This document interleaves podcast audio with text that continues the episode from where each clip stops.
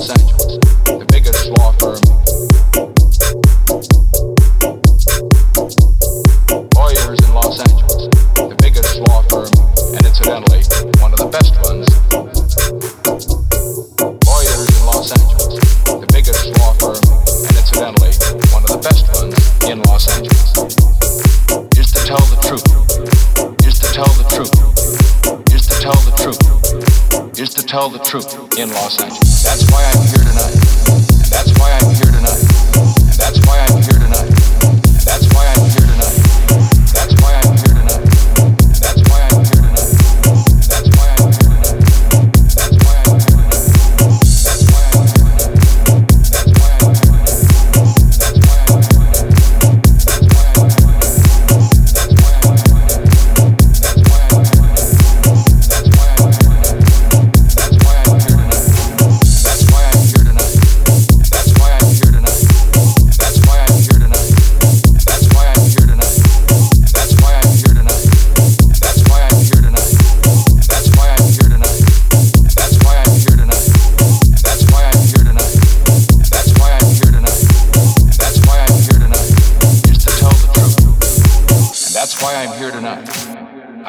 tell you my side of the case.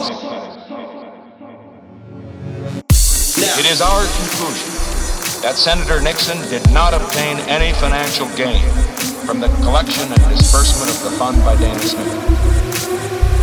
That Senator Nixon did not violate any federal or state law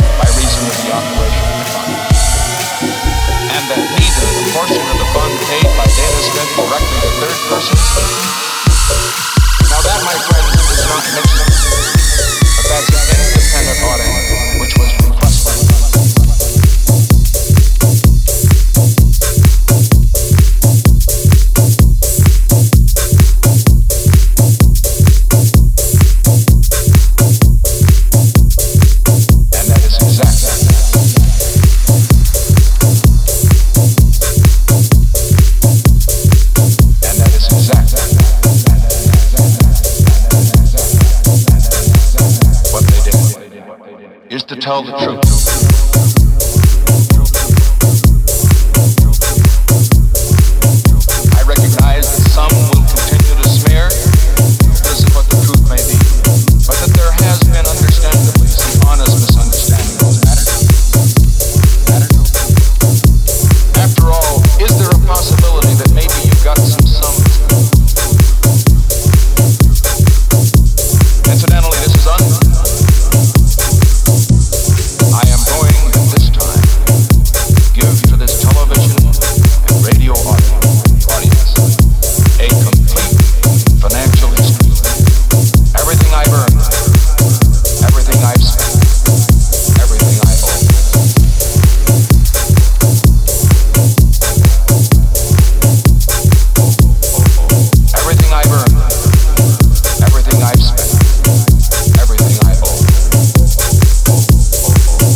I that some will continue to smear.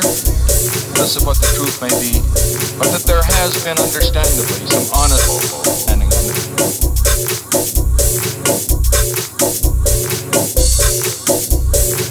My fellow Americans, I come before you tonight as a candidate for the vice presidency and as a man whose honesty and integrity has been questioned. Now, the usual political thing to do charges are made against you is to either ignore them or deny them without giving detail. I believe we've had enough of that in the United States. To me, the office of the Vice Presidency of the United States is a great office.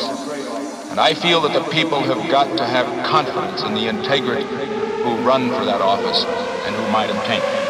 I say that it was morally wrong my side of the.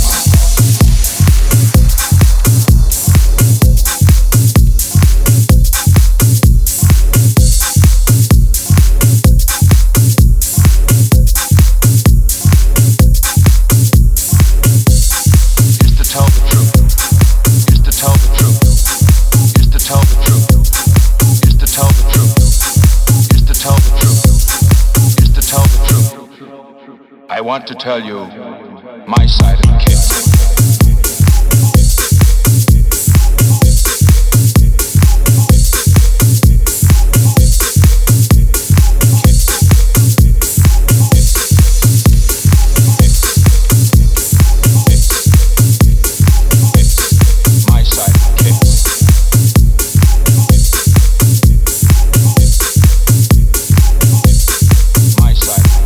And I'd like to tell you this evening that just an hour ago, we received an independent audit of this entire fund. I suggested to Governor Sherman Adams, the Chief of Staff of the Dwight Eisenhower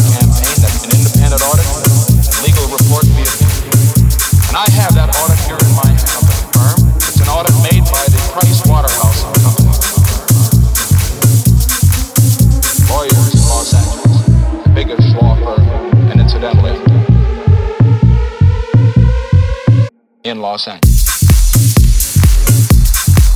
In Los Angeles.